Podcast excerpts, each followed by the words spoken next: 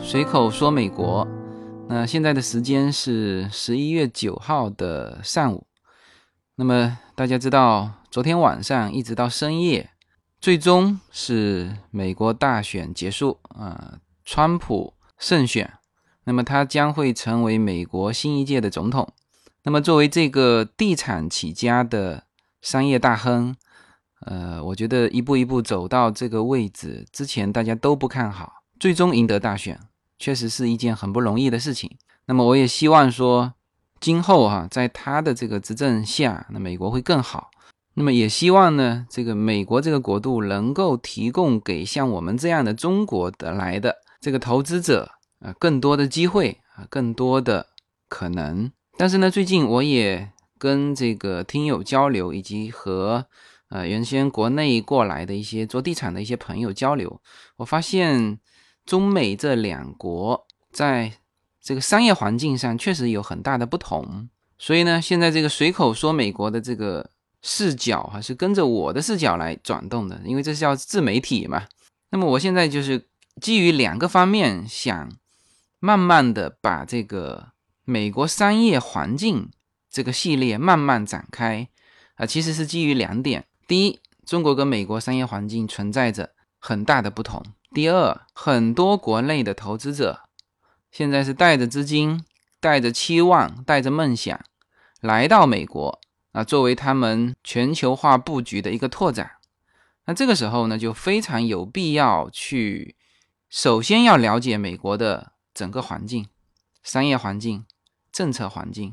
那么，只有充分的了解这些不同之后，我个人觉得你才。有资格去考虑你的投资啊，或者说你考虑你自己在美国能够做的事情啊，否则的话呢，就很多国内的啊，甚至是比较知名的大公司在美国这边受挫啊，就是对于这个环境还没有很深的了解啊，那这个是正常的哈，就是说美国的公司到中国去也会水土不服，所以呢。中国的公司到美国来，也一定要去了解好这个整个的商业环境啊，这个就是我做这个美国商业环境的这个系列的一个初衷。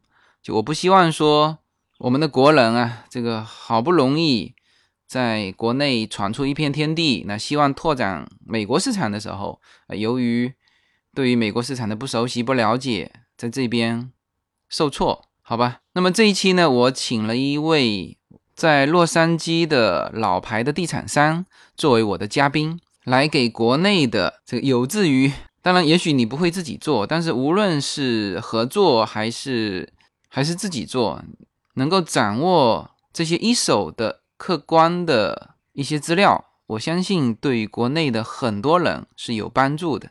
好吧，那我们就进入我和嘉宾交流的一个现场。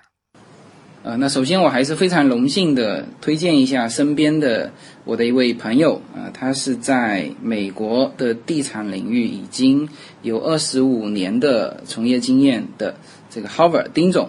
那先跟我们随口说美国的听众打一个招呼吧。呃，各位在收音机旁边的听众朋友，大家好，我是 Howard 丁。OK，那么丁总呢是呃，其实他有两个身份啊，一个是。地产商，甚至非常资深的一个地产商。那么他在这个领域二十五年，同时现在也是呃洛杉矶这边一个非常老牌的呃地产开发商的合伙人。是。那么他另外一个身份，其实我更感兴趣，他是就是美国这个长滩大学的一个就地产专题的一个呃客座讲师。我听说你在中国的大学也有过这种。是的，交流的这种经验哈。是的，EMBA。啊，对。那么他当然同时还是洛杉矶时报以及呃这边当地的一些电台，就是关于地产方面的很资深的一个专访人士了。所以这些身份是我这个比较感兴趣的。当然，他同时还是中国的建筑设计院的一个评委，是吧？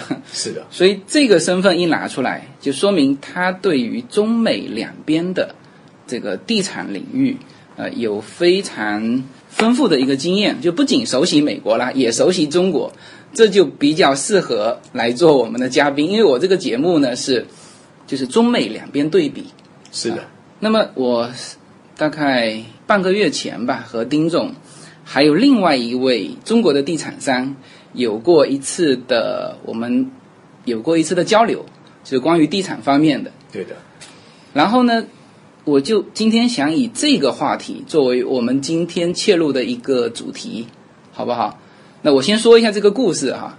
当时我们在一起吃饭，然后聊到加州还有一些无主的地，就是政府还控制的地。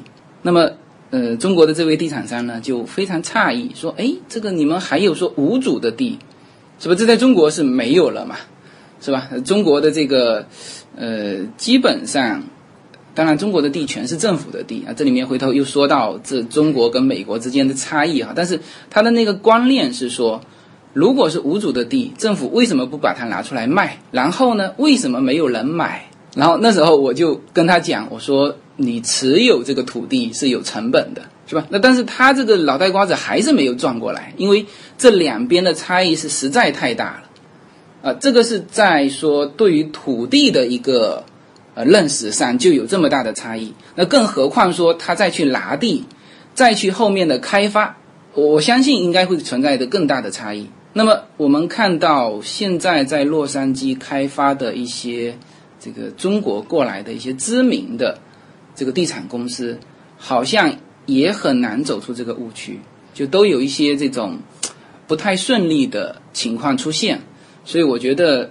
呃，虽然说随口说美国的这个听众呢，就各个层面都有，但是我觉得，嗯，能够利用这个平台，还是跟大家聊一聊这个美国商业地产方面的一些知识点吧。因为我的听众当中也不少是想过来投资的，好好吧？所以请教一下丁总，你觉得好的这个商业地产，美国的商业地产和中国的商业地产有哪些比较大的嗯这个不同？是的，是的。呃，我想最总的来说呢，中美之间最大的差异，第一个，美国所有的土地，除了政府拥有一少部分之外，很多都是我们叫私有的土地。嗯，那真正联邦也拥有大片的土地，可是那些土地是不能开发的。嗯，比如说保留给这些公园呐，还有给这些他们这些军用的设施，这是不拿出来的。真正能够用的地，也不是那么多。但是这块地要如何能够创造它的价值，这就是我们生意人，尤其是商业地产开发商最重要的一个环节。就这么说吧，我们做这个商业地产开发是倒过来做，什么意思呢？我先把我的租户锁定了，他们要租多大，要定点定楼地板面积来开发，再回来倒算我的建筑成本，最后才来估计这块地的价值有多少，而不是说我一开始。就把咱们这块地圈下来，不管花多少钱都买下来，因为咱们说实话，国内是地少人多，对，美国是地大人少，我们没有办法放手一搏，把所有的地都圈在手上，这是不可以的。所以我们要倒过来做，因为生意人最重要还是赚钱。那这个钱是怎么赚？是你创造出来的。我们的衣食父母是我的租户，我如果租户他没有跟我签约，我不照他的这个。需要租的方式去盖的话呢，我到最后我是找不到任何的客人的。那商业地产的价值也在于你的租金，如果你的租金高，就相对你的物业的增值了。地的价格为什么我们说很难去定，就是因为你不知道你创造出来的价值是多少，更何况别人给你送你的地，你每年都还要交税，嗯，你上面还不能生杂草，你还得清除，否则政府还给你罚单。比如说发生火灾了，有了意外，所以有没有地，在美国来说是重要，但是相对来说创造出来的价值更重要。嗯，我好像听你说过，你说这个美国的地产跟中国的地产，你还归纳了这个三可三不。不可啊，三不可啊！对，这个能不能跟大家总结一下？这个太重要了。呃，是的，因为在美国这么多年的经验，尤其跟国内，就包括自己的朋友也好啊，他们的投资人，我就先把这几个重点先理清楚，因为思维必须接轨。好，咱们入乡随俗。好，就像你美国人到中国去做开发，也要符合当地的法规、民情、风俗。中国到了美国来也一样。我常常带一句嘴边的话，就是说，成功的经验有些是不能复制的，因为它根据当地的法律、法规各方面的情况。比如说，在国内，咱们早期改革开放做开发的时候，可能关系摆在前面，可以圈地，但是当然也要有本领，圈完地。然后呢，接下来在美国这个圈地呢，美国两百年多年来，基本上每块地都是招拍挂，没有所谓的圈地的。嗯，你看到了，你就得买下来。银行也不太会带钱让你去买一块生地，这是很困难的。就这个跟国内的是很大不同，就是是的，国内好像是拿地的时候，就是他在土地这个层面，银行就可以贷款介入。对的。对，这个当然还有很多是关系层面在里面。那美国的话就非常现实，美国的现实面，你找到了地以后，即使你拿到了，那接下来怎么办呢？当然可以跟银行，可是在国内又第二个可以的，就是所谓的带垫资承包。嗯嗯嗯。呃，比如说你出资三十，甚至有些都不出资，你就可以呢，搞这些我们大一点的啊，我们讲的这些建工集团也好，这些土建集团也好，他们都愿意来。作为一个带电资承包，在美国目前我知道的是没有，嗯，原因是什么呢？因为带垫资这种东西，除非银行先借你钱，所以这个方式在美国是行不通的。这也等于第二个可跟不可。第三个可跟不可呢，就是在国内早期的时候，咱们可以比如说卖楼花、卖图纸，这个在美国根本听都没听说。嗯，那第二呢，可能以后又慢慢又不行了，限制了，说比如说必须得正负零出土以后，甚至到封顶可以卖了。嗯，美国这个还不行，美国的房子必须到精装修，虽然达不到拎包入住，但是你带个枕头、带个棉被进去能住的房子才能作为一个交易。这个就区别很大，等于一个开发商他必须要非常有实力，不能说我今天这个地圈了。我就可以开始来卖，你必须全部自己的资金盖到完毕，顶多就是收一个定金，这个定金可能就是百分之一，而且以后不买了还可以退，所以这三个可跟三个不，就让很多国内的开发商打了退堂鼓，认为这个太不容易做了。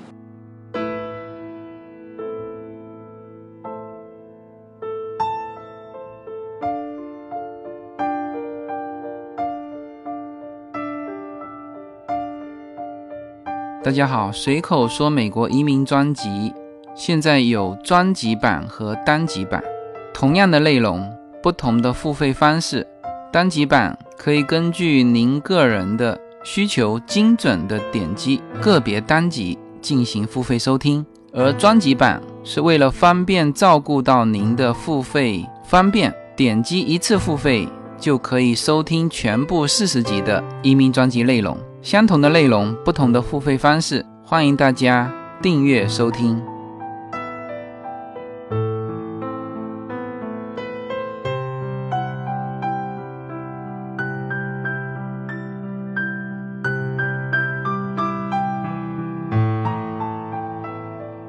我之前有一个听友还问我这么一个问题，我觉得也可以这个拿来讨论一下。是的，他问。为什么中国的这个财富排名前十名的大部分是地产商，而美国财富排十名的都看不见地产商？他说是美国过了那个时候了吗？呃，这个这个问题非常有意思。我常常回答他们说，比如说国内的朋友到这里来。就发现咱们这里并没有想象中的是一个大兴土木的地方。嗯，那这个呢，就是一个发达国家跟发展中国家最大的差异。嗯，等于美国，呃，那个主持人刚刚也说了，确实他已经经过了所谓的富三代了。嗯，所以呢，他不太希望在大跨步的去做搞这些建设，但是必须该做的还是得做。比如说基础。比如说学校，比如说这些公共设施都还在做，可是跟中国来比呢，确实，因为中国还有一个很大的一个缺口，美国人他不希望再做这么多，那所以说地产商、有钱人并不一定会在某一个行业，因为美国它的体量很大，每一年的 GDP 这么高，所以它并不会限制说只有在地产上，这就是人均之间的收入的一个差异。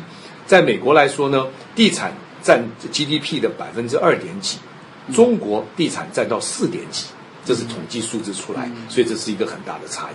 对我感觉也是，好像现在这两边对比起来，中国的地产整个的，虽然说现在也说啊，地产好像开始慢慢的是不是到头啦，有点不太好搞了啊。因为我身边有一些朋友在中国，他就是做地产的。那这几年他如果那个地块啊，有有有一些人前几年投了一些旅游的地块，那就砸在手里了。但是总体来说，你如果拿的是住宅的这种地块。还是很好搞的，就是一定是第一先拿地，第二可以收这个定金，啊，就是叫做卖期房嘛。在国内都是卖期房，首付，首付，哎，对，然后按揭，然后卖的还是毛坯房。啊，当然现在也有蛮多是精装修的，但是是的，大部分还是毛坯。对，然后整体来说，它的土地价值一直在升，所以说这个作为地产商来说，就是说它其实没有压力啊。反正我地先拿到，我地都一直在升值，它不像美国的这个地产还涨涨跌跌，就是整体来说，好像中国的地产其实很好搞，就相对于你们来说，是不是感觉就是很好搞？嗯，是的，因为应该这么说吧，地产的话呢，因为呃，我们叫商业地产跟住宅地产，嗯，美国的住宅地产呢，它本身这个我们讲的收的税。或它的这些收的这些好处，市市里面其实是拿不到的，因为在美国我们说分市，还有上面还有一个叫郡，这个在国内可能叫地区，上面才叫省，哦，那我们是叫一个州。嗯。那在这种情况下的话呢，政府如果你大量的来做这种搞我们说的叫单门独栋或者是联排别墅的住宅的话，他们政府还要去帮你去筹钱搞基础各方面的。而且他还收不到税，嗯，所以对我们商业地产开发商来说，他们反而比较喜欢我们做商业，因为在美国，所有的税是在你买卖完成的时候交，那这些税有大部分是进了咱们市里面，所以市里面很喜欢我们做商业。你给他说盖房子，那还增加他们的负担，所以不一定。所以说，在美国反而不一样哦，他们喜欢商业，但是国内的商业跟美国商业又不一样。国内的这个住宅呢，能够先盖盖一大片小区，然后商业再慢慢进驻。如果在美国的话，你今天这个功能性不齐全，你没有比如说像这些沃尔玛、麦当劳、星巴克、肯德基、必胜客，那他们去哪里购物？去哪里去吃饭消费？所以必须是在商业广场，同时间或更早的时间，配套商业就要有，小区才会进入。这个跟国内是反过来。原因是什么呢？因为在国内开发商喜欢做的项目叫短平快，他希望这个资金流动的回收很快，盖好了房子卖掉钱就入袋了。美国不一样，因为美国它走的叫长慢稳，他要先把商业配套的做好了以后，小区的房子才卖得掉，否则你作为一个开发商你就很辛苦。到底你是要做商业还是要做住宅？所以在美国来说，商业开发跟住宅开发也是完全分开来的，没有所谓的底商，这个在美国非常少。那在国内也一样，房子卖完了还留了很多的商业的。美国不一样，商业先解决，再来做小区。对你这样讲起来，我感觉确实美国的地产开发商好像其实，我越想越难做。为什么呢？还有一个资金回笼的问题。是的，是的。是吧？因为国内的做法，它第一可以卖期房，它很大一部分来说，它的资金回流的快。对。那么现在我知道的，在这边就国内比较知名的大牌的地产商，在洛杉矶，它有一个项目一期已经结束了嘛，二期现在在做。是的。那么到现在为止，它总部总结了一句话，他说好像美国的钱很难收，就是我我当然我听起来有点。就这么大的一个地产商，他之前没有调查过这个美国的商业环境还是什么？就是为什么会现在才总结出这句话来啊？那可能还是有巨大的差异，导致说这个高层决策的时候，啊，就是先试一下，是不是有这种？对，先就是说来尝试的试水温，但是后来发现美国水温不是这么好试的原因，因为。在当地做，我们还是以当地市场来消化。嗯，如果你的定位的市场呢不是在当地市场的话，那除非是另外一个市场已经板上钉钉没有问题了，嗯，能够消化掉。那如果还是在一个市场经济来说的话，这随着供需的问题来做。那呃，住宅地产呢，不管你怎么做的话，当地如果能够消化掉，这是最重要。而且刚刚已经提到了，你必须要卖精装修的房子，没有人替你带垫资，也没有人替你垫钱，所以必须得盖好。然后你在这个美国做，你就在美国卖。如果把它卖到其他国家去呢，你必须跟他们签约，必须先收钱，这又是另外一套做法。这个的话，呃，我们就不是那么清楚。但是我知道，最好所有的美国项目能够在美国消化掉，这是最重要的一件事情。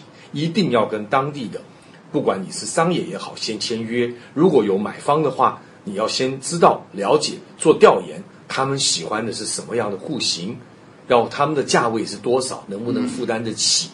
哦，美国人不是每个人都很有钱，都是住百万豪宅的，还是以一般的，呃，我们讲的平民百姓居多的。嗯，对，因为这期节目主要还是聊这个商业地产，因为商业地产上和国内呢就是差异特别大，呃，这里面还还有几个不同嘛，一个就是它的很多的那个大型的 mall 是统一的一个产权。是的。是吧？这个跟国内又大不一样。是的，国内呢，我看这个万达，他们就是卖分割产权，呃，已经是一个很普遍的现象。是的，他们当然自己也自持一部分，就是这几年才开始，但是前几年他们都是作为无论是住宅的地产开发商还是商业的地产开发商，首先就是卖掉，全部卖掉。对。但是我发觉在美国，那当然做住宅的，那他肯定要卖掉嘛，是吧？但是做商业的啊，基本上都是自持为主，这个就是的原因到底是什么？我曾经有考虑过，有这么几个原因啊。第一，可能就是刚才说的它的产权问题，是不是它得统一一起卖？对。那么是不是还有一些税收的原因，或者其他什么原因？是的，其实在美国商业地产开发的时候，应该要追溯起来，就是美国的地。它不管是政府拥有的，你拿下来招拍挂，或者是私人拿出来的时候，这块地本身你在做第一步的时候就要分割好了。嗯，你每个建筑物多少面积？因为美国最大的一个叫容积率。美国的容积率怎么来呢？非常简单，你有怎么样的一个物业，就要有怎么样的一个停车位置。嗯，你不管是往上盖、往下挖，你都要有这么多。不管你是在城市中心，或在富商圈，或在郊区，还是一样要去算它的容积率。嗯，那中国的容积率很高，因为呃咱们地少人多，所以在这种情况下呢，商业地产它相对来说规定的非常严格。嗯，所以为什么很多人在商业地产开发商，我们不管拿下来几百亩，我们是不分割的？原因是商业地产开发商最重要的目的是有收入，收入就是叫租金，租金。我们收下来以后，才能够证明我的物业值钱。那物业证明不是单栋的物业，是整个商圈，就是我们讲的整个商场的价值。这样子呢，我才体现出来好。我如果都分割把它卖掉的话呢，第一个来买的人也很困难，因为他们希望说我来付租金，我是来租的。到你这个大商圈，他如果自己买下来，别人搬走了，他还在里面，就没有人会照顾他了。嗯，那你有一个大商场。你是统一管理、统一的规模，这样子的话，对这些租户来说，他们也放心，因为这些租户可能都是世界五百强，他们不一定要拥有，他们就是要租的。好，在美国，因为有税的问题，所以并不是像国内哦，自己搞个小商小铺，我就自己做个小生意。美国人他不是哦，美国绝大部分的都是用租赁的方式来跟开发商来跟我们谈判。你觉得这里面哈，一个是你们作为开发商持有这个物业的税收问题，另外一个呢，就是他们作为一个租户的税收问题，是哪一个更侧重会造成说美国的这个商业地产？我看大部分是开发商自持，然后租给出租户，这是这两个都有，还是说其中哪一个因素更占得更多？都应该是都有的，因为在开发商的立场上来说，如果你把它一次都卖掉的话，你的税也会很高。那如果是租户的话呢，你买下来以后，你抵税的情况就少一些，因为你租金是可以来抵税的。对，所有的开销，你包括你的这些付的水电气啊、保养啊、交的税啊、保险啊，这个相当多的一部分，在美国是你赚的多，如果你花的多，那你的税就交的少。这是一定是这样的，它是成一个正比的一个情况。还有一个情况就是跟中国大不同的，就是美国的土地，就是这个房产的价值，它呢，你把它放远了来看，它是一条直线，就是它虽然说上下波动嘛，对是不是？就是大家都不会去更多的考虑说啊，我这个增值的问题。但是中国，你说这个有一在上海，如果有一个物业，是的，那他早十年入手和后十年如果都是只是租的话，那当然他是买了划算了。对的，因为土地的增值，在美国商业的土地增值，还是我一开始就讲的，你必须是创造出来的。怎么创造是根据你的租金，租金在在国内可能问你的地点在哪里，土建成本是多少，一下子就告诉你它的价值。在美国不是的，你必须用你的租金，然后呢倒算回去楼地板面积，然后再来算地的价格，做一个总体的数字。所以我们做商业地产开发的，我们只关心一件事：你的租金多少，这是最重要的。没有什么能够阻挡你对自由的向往。人生是一趟旅途，精彩的是沿途的风景。大家好，我是无限自由，非常高兴能够通过《随口说美国》这个节目来认识大家。我每周都会在洛杉矶为大家录制一期《随口说美国》。现在大家除了可以听到我的音频节目之外呢，还可以登录我的微信公众号。我公众号的名称是 L 一二零一零零一一五无限空间。这是一个新移民家庭分享美国生活的点点滴滴的一个个人空间。同时，为了更好的与大家互动，我还开通了与随口说美国同名的新浪微博。移动互联网的神奇之处呢，就是可以把同类的人拉得很近，天涯若比邻，世界地球村。让我们享受这个自由连接的世界吧。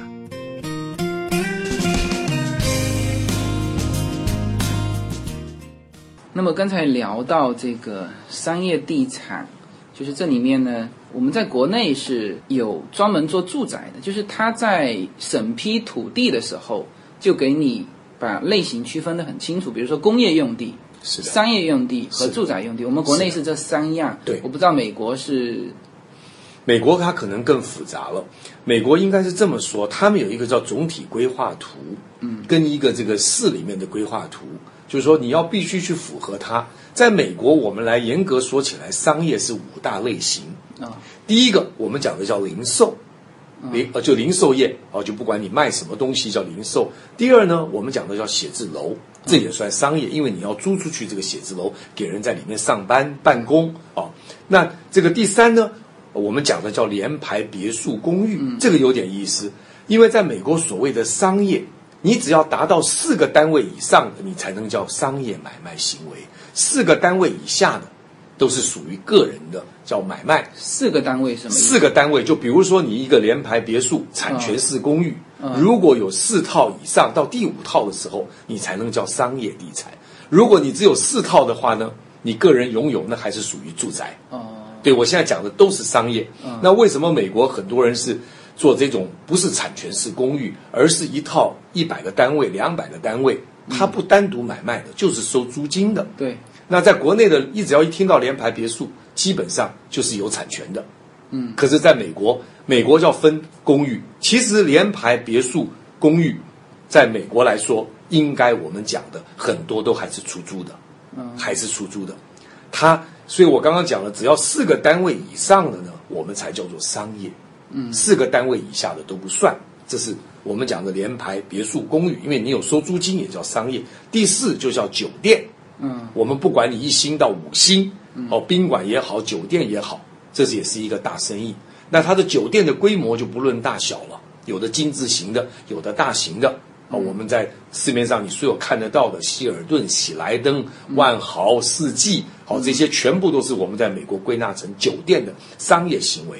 那酒店的商业行为跟国内有一点不一样，所有的酒店本身，业主本身要拥有土地，拥有建筑，他们只是一个加盟，他给你品牌，嗯。比如说凯悦酒店，他今天不投资，嗯。他是从你的身上，第一个你要交他加盟费，嗯。第二呢，你要交给他管理费，嗯，然后他就等于提成，嗯，他并不会投资你的物业，是由业主本身来承担，哦，就是美国这种大型的我们叫加盟的，哦，这是第四项，第五项我们讲的商业地产就叫做工业地产，工业地产里面，比如说车间，嗯，仓储、物流，嗯，做工厂也好，那美国的这个。呃，分得更复杂了。它有轻工业、中工业跟重工业这几种，包括它污染的程度、占地的面积、嗯，排污的标准。那这些他们就会帮你定好，在这个区里面，他们就会定好了你是哪一型的工业。所以当你在买的时候，其实我刚刚说的都可以去改，但是你要有非常复杂的过程，你要经过市委、规委，最后还要人民的投票。如果你不在它本身的。这个规划的这个范围之内，嗯，你是可以改，但是你要经过很繁琐的条件。最后，最后，美国所有的项目都是由人民居委会来投票通不通，而不是你政府的权力有多大。呃，这个是最大的区别。我看，就像有一些地方，它盖楼啊，就不超过五层，它因为五层之上可能就面临着要市民投票。呃，是的，是的，这个是其中一个原因。呃，比如说还有它成本的问题。啊，因为在美国，比如说加州，它有很多木结构的，木结构顶多盖到第四层就盖不上去了，底下就必须得打混凝土或者是轻钢龙骨。所以呢，主持人讲的非常好，就是说它有一个限高，就是说有些我们在美国有叫阳光法，你盖太高的话就把。住宅房的阳光挡住了，这还不可以，所以它有方方面面的法规。所以在美国做项目的时候，必须要有很好的一个团队，就是专门来做调研的团队，这都是要花钱的，是你才能够往下走。是的，是的，就是几块构成嘛，一个是成本，当然如果说呃一个线，一个是它的这个木结构的这个房子啊，是的，它下面就发现我们这边如果地大的，它都是盖一层。因为它二层，它的成本就高了。是的，那有一些比较中心的地段呢，它当然它如果政府允许，它也会想往高了盖，因为它往下挖的成本更大。对的，对的，对的，对的。因为在美国，它是跟你的停车位有关系。对，你的容积率是跟你的停车位，就像您刚刚说的，往下挖的成本并不比你往上盖来的低。对，所以说这个听下来。确实，当然，在中国，你只要说去，也蛮多部门要审批你的这个地产方案的啊。但是在美国，我这样听起来也是非常多的方方面面的因素来影响着你的这个的这个项目。是的，是是吧？是的。所以，嗯，很多人在聊到美国的地，都聊到一个概念，一个叫生地，一个叫熟地。是的。是这个能不能说一下？比如说什么叫生地？好，呃，基本上在美国的生地呢，可以说是一块没有动过的土地。什么叫没有动过的呢？第一呢，它本身并没有来作为一个初步的规划，你可以盖几个单位，什么都没有，而且最重要，底下没有水电气，就是你没有经过了允许，你可以去做这个，比如说三通或者是五通、七通。当你可以允许去做的时候呢，那只是一个初步。所以，我们所有的地在美国，在我们看来都是生地。嗯，那如果有熟地的话呢，你就要跟着政府的一些所谓的一些批文，来告诉你，跟国内的五证二书有一点像，土地证啊、土地使用证、规划许可证、建筑许可证、买卖许可证，这个都是属于一个配，就是配套的一个。这在美国也是一样，都要申请。所以，所谓的生地，就是没有经过政府的审批过的地。嗯，一大块就是没有分割，没有规划好，没有规划好。同时呢，底下也没有什么水电气，你必须自己去做。等到做到熟地的时候，熟地又要分地面跟地下。嗯，然后如果到地面的话，分割好了可以做建筑物的时候呢，那才是一个成型的土地，就可以这么说吧，讲白话一点，明天你可以盖了。嗯，这才是真正的大熟地。嗯，就是你可以往上盖了，因为在美国要动工。非常困难，他经过前面的很多的这些环评的这些呃调研的工作以后，才会批给你去盖。那么呃，比如说从一块生地到可以盖，再到盖好，这个整体来说流程大大致的流程有几大块呢？呃，应该来说的话，如果是以我们开发商来说的话，在我们进入这个市场的时候，我们的做法可能比较保守的做法是从后面开始做。嗯就是说我先下手的时候呢，不管他今天批不批，我要先问我的租户，嗯他对这个地点有没有兴趣，我才下手。嗯，如果今天麦当劳、肯德基、星巴克都不来了，嗯，那我要找谁？但是你这个时候，你有没有手上有没有这块土地的协议啊，或者是怎么样？都还不需要，都还都还不需要。原因是什么呢？这就是有两种做法，跟国内。第一个，我们在国内把地拿下来，再来找人。先先得拿地嘛，你没地，你跟人家谈什么？你有什么资格跟别人谈？是，可是在美国很有意思，在美国是倒回来做。嗯我如果没有租户的话，我花了大把钱买下来了，那我盖了以后谁来？所以在我们来说保守，我宁可等。租户对我来说，他是最重要的。他如果对这个地点没有兴趣，嗯，政府的地免费送给我，我都不会拿，因为我要交税。嗯，所以我们的观念就是告诉，希望来美国做生意、做投资的人，一定是倒着做。嗯，先确认，因为美国地太大了，嗯，太多了，不是你自己能定的。因为我们自己是开发商，我们上面的一手的信息是根据这些租户来的，这些租户都是世界五百强，他的调研肯定比我做得好。嗯，他如果认可了这个地点了，我就有兴趣动了。那个时候我还来得及跟政府谈或跟私人谈，否则的话我会很被动。我把地拿了，那如果他们不来怎么办？那我是不是得降价，或要想其他的方法？为什么不事先的时候先做好？但是当然能够做到这样子，是对于一个地产商很很好的一种状态了。你已经把后面的这个这个出钱的人都已经找到了，但是这种做法，我说句实话，我也还觉得这个脑袋瓜子也还没转过来。那我这么就是说什么呢？就是说，比如说，那别人大的这个沃尔玛或者是什么，那他为什么要找你呢？是的，因为你手上现在什么都没有啊。这就是一个开发商的你以前的成功的经验，哦跟你以前的记录，还有你公司的团队跟实力。所以呢，我常常挂在嘴边，就是说，今天沃尔玛如果他想来了，你哪里的地，我都会买，因为这些上市公司呢，他们可能很早以前这个布局就布好了。比如说这条高速上，它两边要盖多少家；比如说这条街或者是这个地区，它准备开多少家。他一定是找我们熟识的人，或者是我们选了三五块地，回头去问他说：“你认为哪一块地你比较适合？”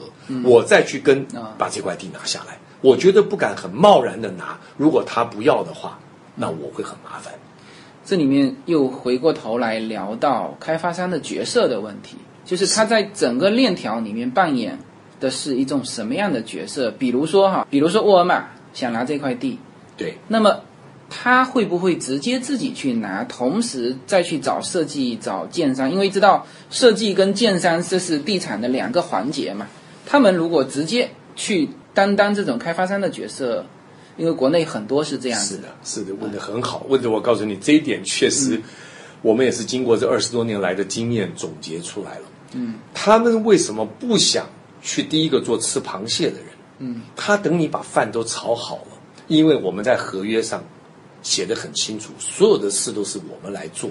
我们当他喜欢这个地区的时候呢，我们去找了地了，嗯，然后我们去把它拿下来，我们做三五通，我们把它都整地整完了，交给他，他来盖哦，或者是我们来盖。所以等于说，在一个上市公司的时候，他不允许你花三五年去做前期的工作，他宁可准备差不多的时候他进场，而且在大公司他们也很牛，因为我刚刚讲的主力店对我来说是最重要，我必须要有主力店，所以有时候截长补短，就是说我在他身上我并不要赚钱，而且他们算的也非常精准，你的地生地拿多少钱，到熟地拿多少钱，整完地多少钱，他给你一个价格，肯定是你能接受的价格，但是没有沃尔玛进来，我这个商圈也活不起来，等于是一个鱼帮水，水帮鱼。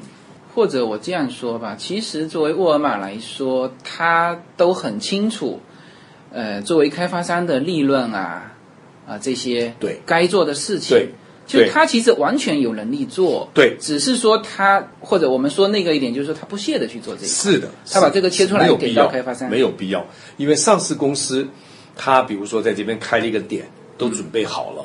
如果是今年开五家，它的股票自然就会上来了。嗯，可是今天如果说它这五家是自己去做，它控制不了。嗯，因为在这个前期的过程中，明白跟国内做的推倒盖这个是完全不同的定义。一个环评可能三五年，有各方面的因素会影响它，所以它到最后决定要不要来跟你合作买这块地的时候，是已经经过了好长的时间了，由我们去承担这个风险，这就是他们大公司的做法。是这个也是美国的一个商业上的一个风格。我现在发觉美国无论是个人还是公司。他其实做的都蛮专业的，而中国现在呢，比如说它比较流行一个吃一整条线，是吧？它它既是哎，既是开发商，甚至是建商，然后呢，再加上销售，啊，都都是他们。是的，是的，这个是我们在美国的开发商不是说做不了的，呃，我们应该是做中间这一段也是最辛苦的，就是我们讲的从这个呃生地到熟地，一直到。我们叫做呃三五七九通，然后呢正负零出土封顶内装修，那后期有人去帮我们招租，前期有人帮我们去找地，我们就是做中间这一段。所以美国任何的大企业或开发商还是分工很细的，或者应该说这个开发商还是把这个地产用一根线穿起来了。对，设计、建商、销售，对。这些都可以分出去，但是你们是。这个所有珍珠的绳子啊，是的，是的，我们自己也并不养工程队，嗯，因为在美国来说也是分得很开，因为有很多保险的问题、责任的问题，所以我们一样也是发包出去给这些我们讲土建工程队，我们自己本身并不，但是内部我们有自己的规划设计，好这些监工都有，但是我们自己并不去本身实际上去去盖它，我们不盖，也是发包出去的。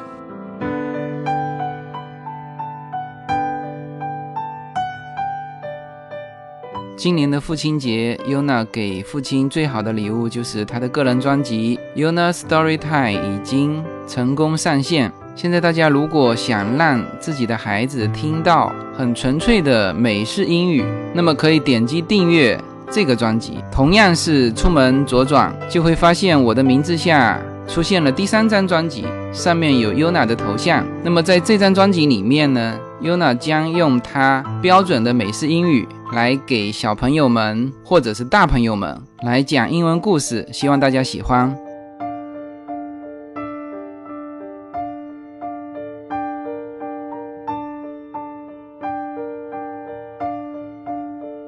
现在这个美国的地产市场，你感觉是大家都比较稳定啊，还是说呃其实参差不齐的也很厉害？因为我们在国内呢，就是因为我的听众有蛮多是做一比五，呃，这个项目来的嘛。那么他们在接触项目的时候，大部分也会接触到地产商。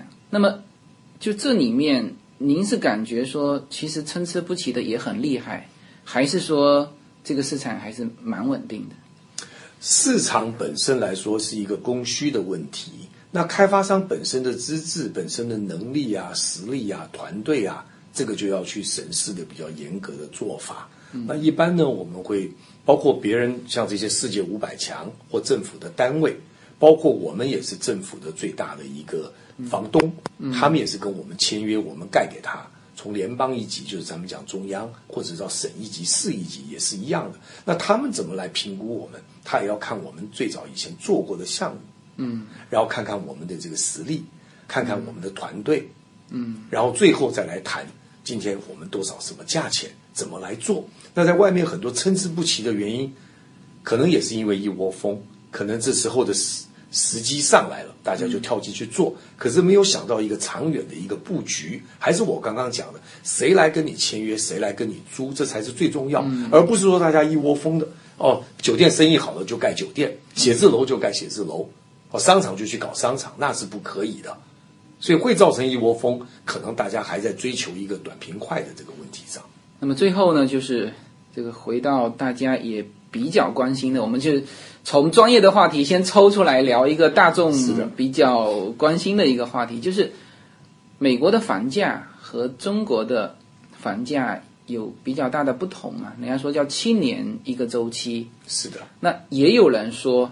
现在从零八年的金融危机走出来，就差不多走到了七年之痒的时候，也就是说，美国的房价，呃，或者说洛杉矶的房价，现在也处于高位了，你怎么看？